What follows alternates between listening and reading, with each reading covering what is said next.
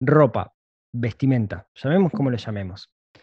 Luego de ver cientos de registros de gastos de muchísimas personas, es un rubro, es un concepto en que solemos gastar mucho más de lo que pensamos. ¿Por qué? ¿Y cómo podemos hacer para no gastar tanto o gastar de una forma más consciente? De eso vamos a estar hablando en este episodio. Un, dos, tres, cuatro.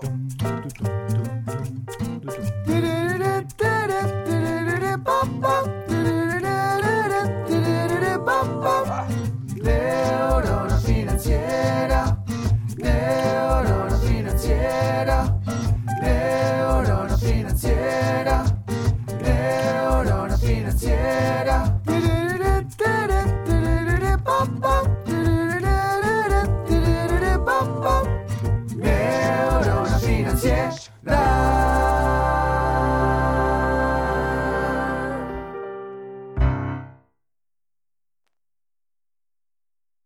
Muy buenos días, tardes, noches para todos. Bienvenidos a un nuevo episodio del podcast de Neurona Financiera. Mi nombre es Rodrigo Álvarez y como todos los miércoles vamos a charlar de algo que por algún lado lo podemos enganchar con dinero, pero como siempre va mucho más allá. Dinero como herramienta para, para algo. Y hoy vamos a hablar de un tema que me parece súper interesante y tenemos a alguien súper interesante para hablar de ese tema, que no soy yo. Vamos a hablar de, de la vestimenta. Vamos a hablar de, de, de esa, de, relación que tenemos desde que Adán se puso la hoja eh, de, parra con la ropa, con algo que dejó de ser hace mucho tiempo simplemente funcional y pasó a simbolizar muchísimo más. Así que para hablar de ese tema, para hablar de cómo podemos mejorar nuestra relación con la vestimenta, es que me acompaña mi amiga, puedo decir amiga, ¿verdad? Mi amiga Obvio. Noé Liñeiro. Noé es asesora de imagen y se dedica gran parte de su vida a ayudar a personas, a, esto parece, parece speech leído, pero no, no, no es así, a ayudar a personas a que mejoren su relación con, con la vestimenta, con, con la ropa.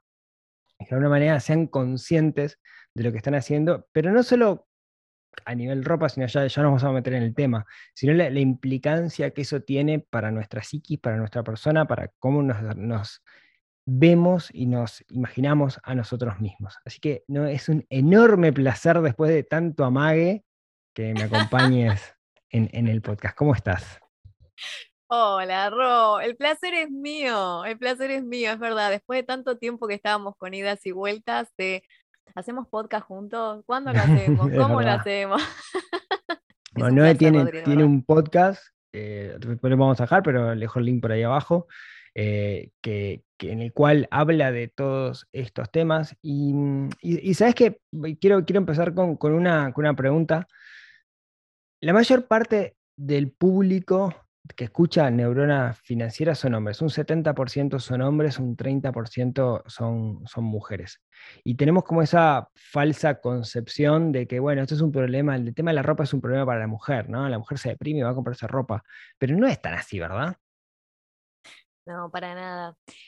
Eh, mirá lo que son las cosas. En mi caso, el 70% son mujeres, el 30% son hombres. Así que fíjate cómo eh, se da que el tema de lo que es imagen, a lo mejor creen las mujeres que es lo que más las identifica, y en el caso de los hombres, las finanzas, cuando en realidad son dos rubros sumamente importantes para proyectarnos en la vida, para cumplir objetivos, para poder eh, tener otra presencia en el mundo también, ¿no? Porque nos dan orden. Tanto la ropa como las finanzas nos dan orden, y eso a veces no nos damos cuenta. En el caso de los hombres, a veces pasa que se cree que ocuparse de la imagen es como caer en un lado muy femenino, ¿no? Y en realidad partamos de la base sin ponerme muy oriental, que todos tenemos un yin y todos tenemos un yang, tenemos un lado femenino y tenemos un lado masculino. Así que quieran o no, crean que es un tema de mujeres, es un tema de ambos, ¿sí? Es importante la imagen porque primero tiene que ver con tu autoestima. Tiene que ver con vos, cómo te parás en tu propia percepción, cómo te ves a vos mismo. Segundo, tiene que ver con lo que vos proyectás hacia afuera. Y tercero, es una herramienta que te ayuda a comunicarte con los demás. Así que mirá si esto no es tanto para hombres como para mujeres. Sí, eh, y, cómo en, el proceso de comunicación, ¿no? Vos decías comunicarnos con los demás, cómo en el proceso de comunicación nosotros estamos siempre comunicando y subcomunicando, ¿no? El subcomunicando es todo aquello que comunicamos sin decirlo, que salga de, nuestra boca. Y, y- si será importante lo que subcomunicamos, en particular en un mundo mm, de- donde muchas veces tenemos que negociar o lo que sea, ¿no? Donde, tenemos negociaciones que implican relación directa con nuestras finanzas, el pedir un aumento, el, comprar una casa, el comprar un auto, si, si será importante esa subcomunicación asociado a, a la ropa, a la vestimenta. Por eso eh, no, es solo que me pongo, verme bien, va mucho más allá. Y, y el otro aspecto que vos mencionabas es la autoestima, ¿no? Esa visión que tenemos de nosotros mismos. ¿Cómo nos puede ayudar el hecho de ponerle foco a la vestimenta eh, a mejorar nuestra autoestima? Primero lo que me gustaría diferenciar es esto de que no es lo mismo autoestima que ego, porque muchas veces la gente cree que es algo ególatra, el tener que pensar en cómo me visto, cómo me saco una foto, cómo me presento, que la moda es frívolo y todo eso, ¿no? Entonces, por un lado está la autoestima y por otro lado está esto del ego. La autoestima es importante porque es parte de nosotros, el ego también, pero en el caso de la autoestima lo que nos ayuda es a poder sentirnos fuertes, a, a poder percibirnos a nosotros mismos de un, de un lugar sano, desde un lugar en donde sabemos quiénes somos, dónde estamos plantados, ¿no? Y lo que tiene que ver con lo que decías antes, eh, que, tiene que ver con que por un lado está lo que es la comunicación verbal y por otro lado la comunicación no verbal. Entonces a veces la imagen se asocia solamente a la ropa, a qué me pongo. Y en realidad la imagen es mucho más grande que eso. La imagen también se da por esto de eh, qué palabras uso al hablar, en qué nivel pongo el tono de mi voz, cómo gesticulo cuando hablo, ¿sí? que esto es lo que es comunicación no verbal, son los movimientos. A veces nos pasa que decimos, bueno, no cierro o no nos cierro una persona sin que hable, ¿no? Decir, "Mm". y eso tiene que ver con nuestra impronta un poco más, eh, más, más de las cavernas, ¿no? Ujú. Nosotros necesitamos sociabilizar y para poder sociabilizar usamos nuestra imagen. Y en la medida que nosotros nos sientamos como que estamos afianzados con quienes somos, nos vamos a poder comunicar de manera más fácil. Entonces, imagen nos ayuda en, nuestra autoestima porque es todo lo que nosotros representamos para nosotros mismos y para afuera.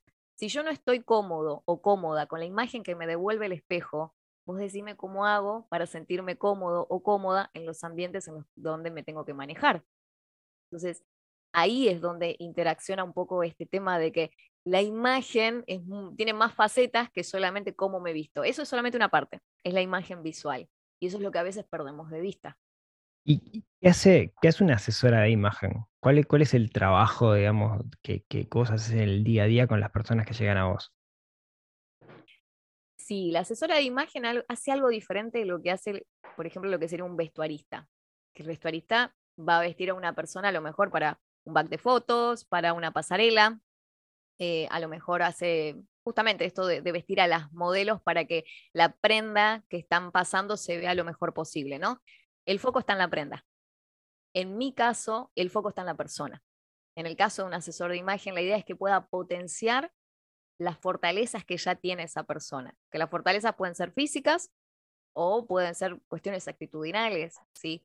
Si una persona tiene a lo mejor bellas manos, lindos brazos, buena altura, bueno, la idea es que en su imagen visual eso se destaque, porque la idea es que nos destaquemos desde el mejor lugar que tenemos, no desde el, el lugar donde no nos beneficia tanto, ¿no?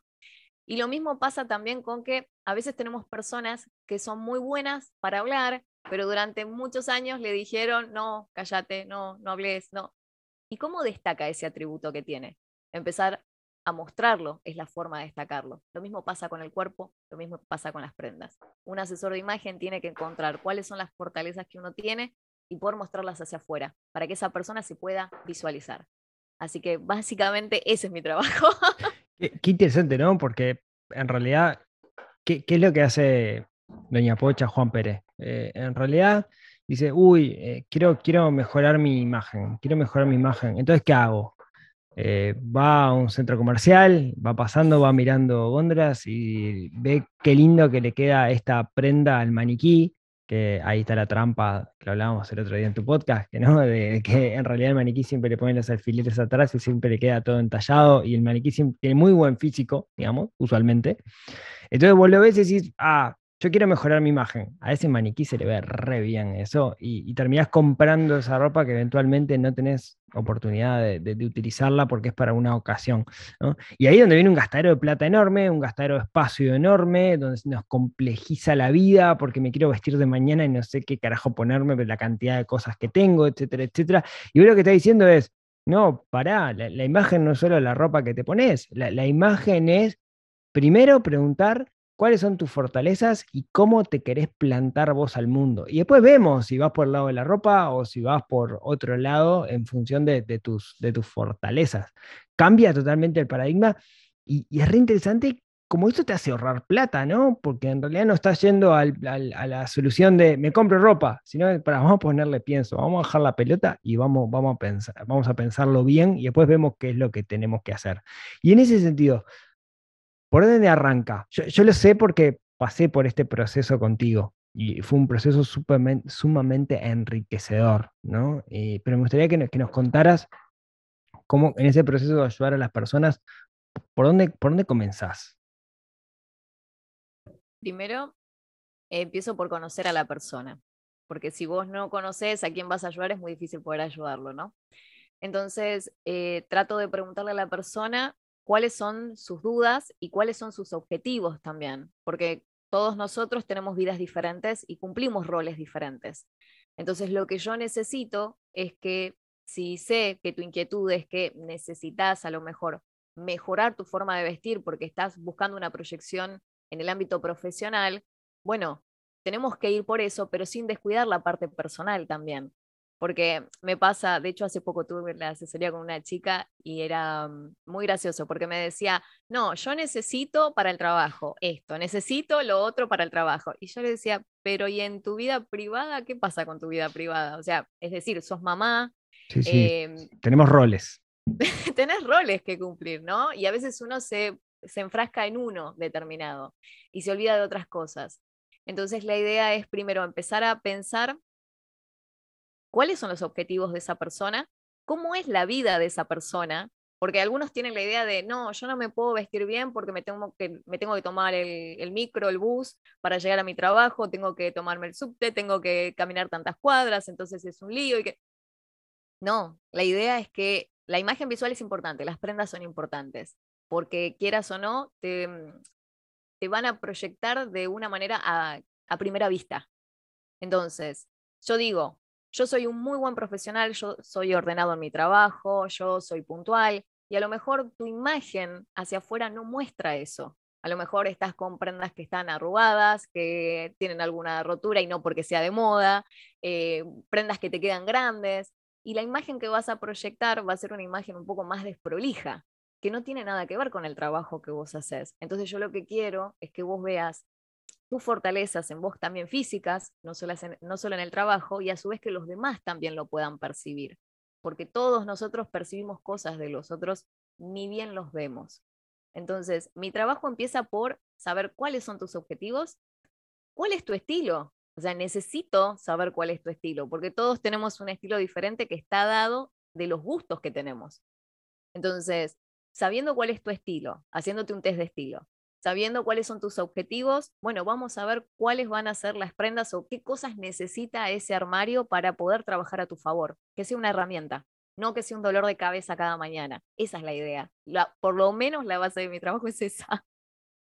Bueno, en esa definición de estilo, algo con lo que, con lo que vos jugás, que, que empecé que, que, todo el mundo lo tiene más o menos en la cabeza, pero no, no lo he bajado, es como esa definición de referentes, ¿no? Creo que todos tenemos algún referente y queremos de alguna forma parecernos.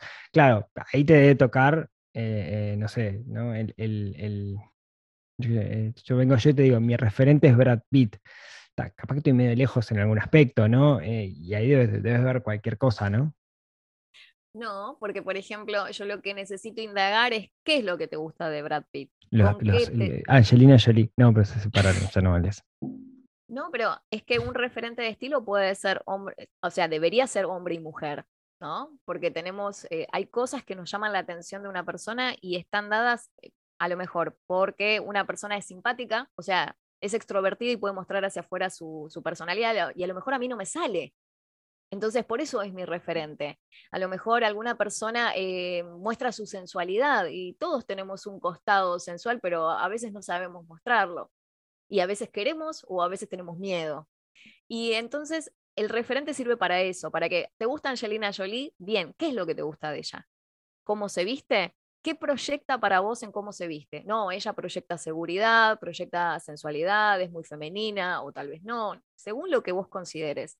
Bueno, entonces ahí me estás dando el pie para saber qué cosas vos también querés proyectar. Y el estilo tiene que ver con, básicamente, cómo organizas tu espacio de trabajo, cómo decoraste tu casa. Eh, esa, ahí podés ver cuál es tu estilo. Lo que pasa es que en las prendas a veces nos, se nos hace más complicado poder Claro. proyectarlo porque tenemos mucho para elegir. Y a veces es al lugar a donde no le damos tanta bolilla. Pero una vez que nosotros encontramos cuál es nuestro estilo, lo definimos, ya todo tiene coherencia.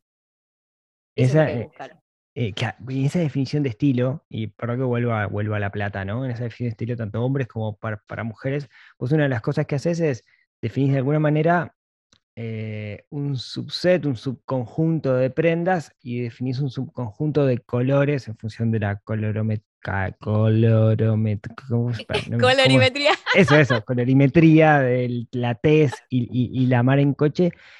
Y, y eso para mí fue una herramienta fundamental que me hizo ahorrar muchísimo dinero porque hay mucha ropa que me gusta, pero me di cuenta que no iba asociada a ninguno de los estilos que yo tenía, definidos como que eran los estilos que yo quería trasladar, yo habiendo trabajado contigo, ¿no? Y, y- o no era el color que, que- habíamos definido, ¿no? Y, además cuando definís un color tenés la ventaja de que, de que todo te combina, entonces eso te hace la vida como, como, como, como mucho más fácil, pero eso te hace ahorrar, a mi entender, fortunas, ¿no? Totalmente. Primero debo decir, que ya te lo dije a vos, que tenés una, una facilidad para combinar colores que vos no sabías que tenías. Todo azul, muy bueno. fácil. no, no, no, tenés buenos para los colores, Ro. Pero sí, es verdad. A ver, es como todo. ¿Cómo hace uno para tomar decisiones si no tiene conocimiento? Entonces, si vos no conoces cómo es tu cuerpo, ¿cómo sabes qué cosas vas a comprar y le van a ir bien a tu cuerpo? Entonces, ¿qué va a pasar? Vas a empezar a chocarte con la pared todo el tiempo. Vas a comprar eh, un pantalón y vas a decir, bueno, sí, es lo que hay, no me queda genial, pero bueno, es lo que encontré. No tenía tiempo para seguir buscando, no tenía ganas. O, ah, me compré esta remera, me salió en un 2x1, estaba en oferta. Che, pero ¿qué onda con la calidad? No, bueno, pero es para, nada, la uso ahora, después veo. No, la idea es que nosotros ahorremos dinero en la compra cuando hacemos una compra inteligente. Esto quiere decir que es exactamente lo que nosotros necesitamos para nuestros roles. Es decir, tengo cinco pares de zapatillas. Bien. ¿Y qué estarías necesitando? Y un par de zapatos. ¿Y por qué seguís comprándote zapatillas? Claro. Entonces es tratar de encontrar qué es, qué cosas hay, ¿sí? Que yo necesito, que hasta ahora no me las compré, sea la razón que fuere, y que eso hoy en día está haciendo que mi armario no me funcione a favor, sino que sea una tortura. Y en la medida que yo voy comprando cosas que realmente no necesito, gasto dinero que no lo estoy llevando al lugar donde, donde se está necesitando, ¿sí? Do- do- donde a mí me puede generar un valor agregado. El armario es un valor agregado. No romperte la cabeza todos los días en qué te vas a poner es un valor agregado. Y también no caer en decir, uy, estoy demasiado vestido, estoy demasiado informal para estar acá. Bueno, no tener que pensar en esas cosas te aliviana mucho la mente. Totalmente. Ahí eh, déjame contar una, una- anécdota relacionada con, con los roles, y eso es, eh, cu- cuando nosotros trabajamos juntos, eh, mi vida era bastante distinta a la que es ahora, era prepandemia, entonces básicamente mi foco estaba en, lo laboral, donde mm, tenía camisas y pantalones, digamos, ¿no? Después veremos las distintas combinaciones de camisas, pantalones, blazer, etcétera. Este, y, y un día charlando, vos me decías, bueno, pero ¿y después? ¿Cómo después? Sí, cuando llegas a tu casa y me saco la camisa, me saco los pantalones, me saco los zapatos de cuero, me pongo el equipo deportivo, la remera toda arrugada y, y rota, y vos me dijiste, pensá cuál es tu rol más importante, ¿no? ¿Es en la oficina o es en tu casa para los otros? Y a veces nos olvidamos de eso, pensamos que el rol más importante es el profesional, pero los que tenemos pareja tenemos que estar conquistando a nuestra pareja todos los días, ¿no? Para que se quede al lado nuestro. Y, y- y- y ahí, digamos, hay otro rol también que tenemos que tenerlo en cuenta. Total, Ahí le vamos a preguntar a Aira. Mejor no, mejor me la dejamos por otro día. Sí, Una, una pregunta que te quería hacer. Que ¿Cuál es tu opinión sobre el fast fashion, ¿no? Estas cadenas eh, multinacionales que venden ropa mm, súper de moda, eh, que, que de calidad dudosa y todo eso. Sí, tengo dos formas de mirar eso. Y te digo por qué, porque yo nunca viste apunto a las generalidades, sino a los casos específicos. Por un lado, voy a estar siempre en contra de lo que tenga que ver con esto de condiciones de trabajo insalubres, siempre. Con lo que tenga que ver con el desperdicio de recursos naturales. Eh, sabe que la industria de la moda es una de las industrias más contaminantes del mundo. Ah, no Entonces, sabía, ¿sabes? vos- sí.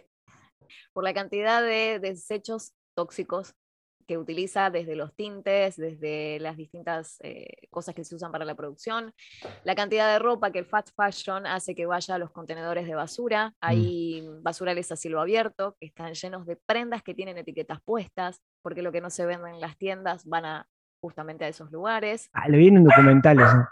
Mm, Sí, no recuerdo ahora cómo se llama un documental que es muy bueno sobre este tema. ¿Te acordás vos, Rob, el nombre? No, pero que habla justamente de eso y muestra ropa nueva que pasó de moda y nadie la compró. Totalmente. Hay, bueno, se habla también del caso de, de Bangladesh, donde se prendió fuego, el, el lugar donde se hacía la producción.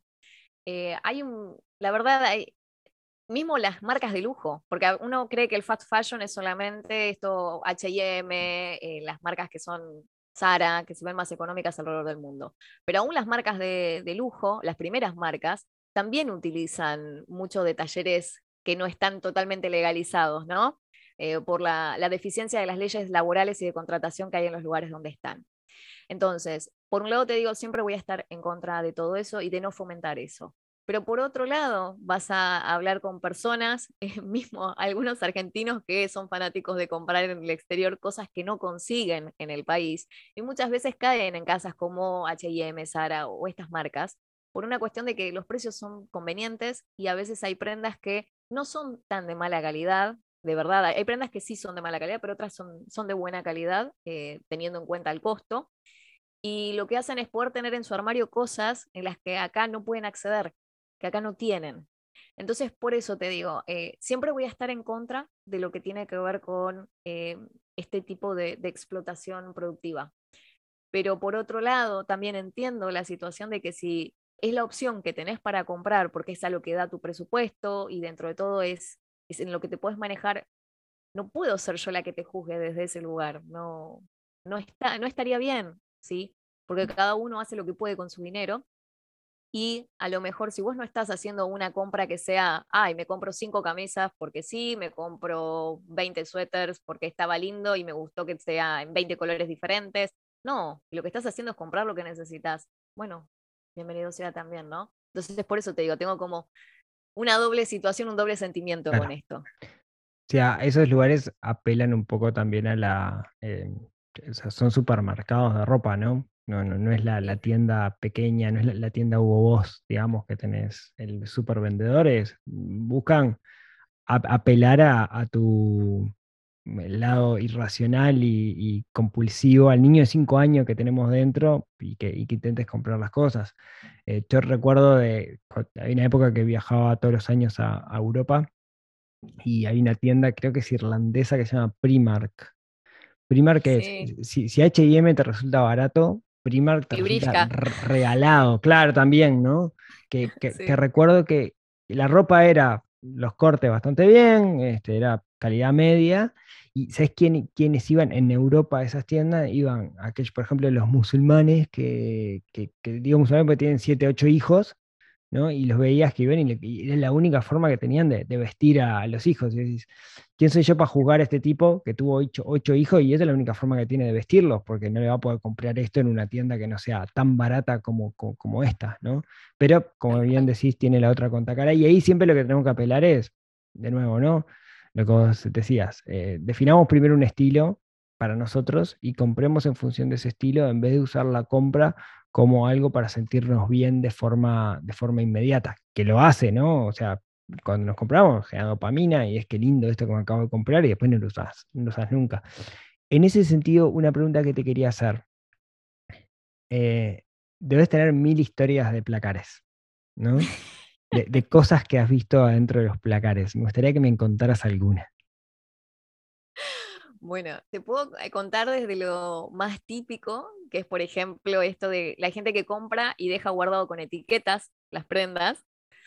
Y ahí es como, siempre yo pregunto, pero mm, ¿qué pasó con esta prenda? ¿Por qué está con etiqueta? ¿Hace cuánto que la tenés con etiqueta? Una cosa es que vos digas, bueno, me lo compro en la liquidación, que esa es una buena estrategia, me lo compro en la liquidación de invierno o la liquidación de verano para tenerlo nuevo para el siguiente año porque sé que el costo va a aumentar al año siguiente. No soy una persona que fluctúe mucho en el peso, entonces sé que esto me va a ir. Es un básico de armario, es decir, es atemporal, no, no pasa, por más que pase la moda, se sigue usando, me queda bien, etcétera. Bien, eso es algo que te va a levantar la dopamina justamente cuando vos vayas a buscar tus prendas para armar el, el, armario de la siguiente estación y digas, ay, pucha, tenía esto nuevo y no me acordaba, qué bueno yo, que, que me avivé a tiempo, me compré esto y lo tengo. Bien, por un lado, eso está genial. Ahora, el problema está cuando vos hace varias temporadas tenés una prenda que está con etiqueta dentro del armario. Y yo digo, pero ¿por qué tienen esto así? Y algunos me dicen porque tengo lástima usarlo. Me da Claro. lástima. Me da lástima. Y mm, bueno, hemos hablado en, el podcast mío sobre el tema de la lástima que da a veces cuando la ropa de, de chicos, ¿no? Eh, no queda, queda chica, queda con etiqueta y te querés morir. Pero ¿sabés qué pasa? En la ropa de las personas como nosotros, los adultos, también queda con etiqueta. Y también te querés morir cuando a lo mejor hubo una subida de peso y no te va, o tu cuerpo cambió por algún motivo, eh, o a lo mejor el estar guardado hizo que se degradara el textil. Entonces Claro. una remera blanca termina amarilla. Una remera que a lo mejor era de un color termina medio lavado el color. Y vos decís, ¿qué pasó por acá si no la usé? Bueno, eso es una picardía más grande que usarla. Entonces, a mí me parece interesante que no guardemos las prendas como trofeo, sino que las usemos. Y hubo un caso que fue el último armario que hice, que fue sobre eso. Y le dije, a ver, vos ponés las prendas como si fueran algo que tenga más relevancia que vos. Y la única cosa de relevancia es tu persona, sos vos. Entonces, cualquier cosa que vos tengas en el armario te tiene que dar valor a vos porque vos mereces ese valor. Entonces, no guardemos prendas si no las vamos a usar, porque estamos perdiéndonos. Primero, no, no, no amortizamos el capital, y eso lo sabes vos. No amortizamos la, la compra. Y segundo, le estamos dando más importancia a la prenda que a nosotros mismos. Y eso no está bien. ¿sí? Otra cosa que me pasaba con los armarios es esto de, me lo regalaron y me da lástima sacarlo. Y vos decís, de nuevo, ¿lo vas a usar? Y, pero no, es que me hace ruido, como que no me queda muy bien. Y digo, pero fulanito, el, el que te regaló esto, va a entrar a tu armario y ver si vos lo tenés adentro del armario, si igual no lo estás usando. Esa es típica. Es típica esa. O, o el me da lástima porque esto lo usaba cuando tenía tal edad, cuando iba a tal lado, pero hoy lo seguís usando. No, entonces te está ocupando lugar en el armario. El armario es como la vida, deja fluir. En la medida que vos dejes fluir, un montón de cosas nuevas van a entrar y van a ser positivas. Entonces, decime, Ro. No, yo con, con- ahora que uno sin darse cuenta en el armario va poniendo monstruos, ¿no? Y yo ahora que, que me mudé, la mudanza siempre es como una muy buena, muy buen momento para hacer eh, eh, limpieza y reconstruirse, ¿no? Y encontré un montón de cosas y creo que apela, no encontré nada con etiqueta, pero sí, esto que me quedaba bien cuando tenía 17 años, ¿por qué no lo, no? Y, y qué buena calidad porque sigue vigente, en ese tipo de cosas es terrible como, como las juntamos, o cosas de una vida anterior, yo qué sé, tenía de, de- de- digo, de una vida anterior tenía cosas poner ropa deportiva, de deportes que practicaba antes, que ahora no, no, no practico, y nunca voy a volver a practicar. Y la tenía ahí guardada. Y qué importante que es cuidar el espacio también, porque el espacio es limitado. El espacio y, y también lo que es la salud mental. Porque decime si no es complicado cuando abrís el armario y lo ves que está lleno de cosas y que te entorpecen visualmente, no solo encontrarlas, sino tener esa claridad para saber qué te pones o, o qué tenés ganas de ver todos los días. Es como si tuvieras portarretratos en tu casa de gente con la que no te interesa hoy en día tener relación. Entonces, eso entorpece la vista, porque Claro. vos ya estás en otra etapa de tu vida. Qué buena esa metáfora. Me, me hiciste acordar, porque estoy un poco reflexiva, te digo, ¿eh? porque ayer hablé con una amiga que quiero mucho, se fue a vivir a España, ¿sí? Hace unos meses atrás. Cambió de vida totalmente, cambió de trabajo, cambió de país, cambió de cultura, aunque sea un poco parecida a, nosotros, es un cambio. Y le pasa que se está resistiendo a cambiar la forma de vestir. Cambiar en el sentido de que, a ver, ella cuando no estaba trabajando se la pasaba en casa más con la pandemia en calzas, remera, buzo, y ahora tiene la exigencia del trabajo y en un puesto en donde está a cargo de otras personas. Entonces ahí hablamos el tema de lo que proyecta tu imagen también, ¿no? Y mm, me decía, me estoy resistiendo a salir de mi zona de confort. Y yo le decía, ¿vos estás segura que te estás resistiendo a salir de tu zona de confort? Saliste del país, dejaste a tu familia, dejaste a tus amigos.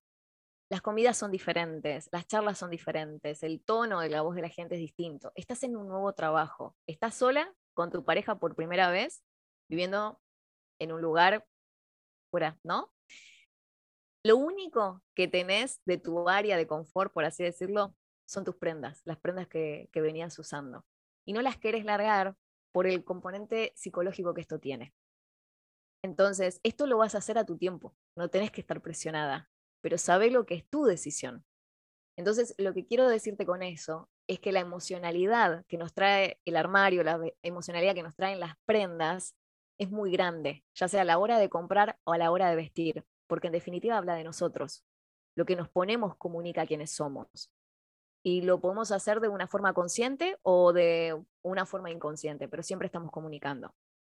Entonces, cuando nosotros damos un paso en la vida y nuestro armario todavía no nos acompaña, es como que nos falta todavía liberar una patita, ¿no? Para poder tener estabilidad.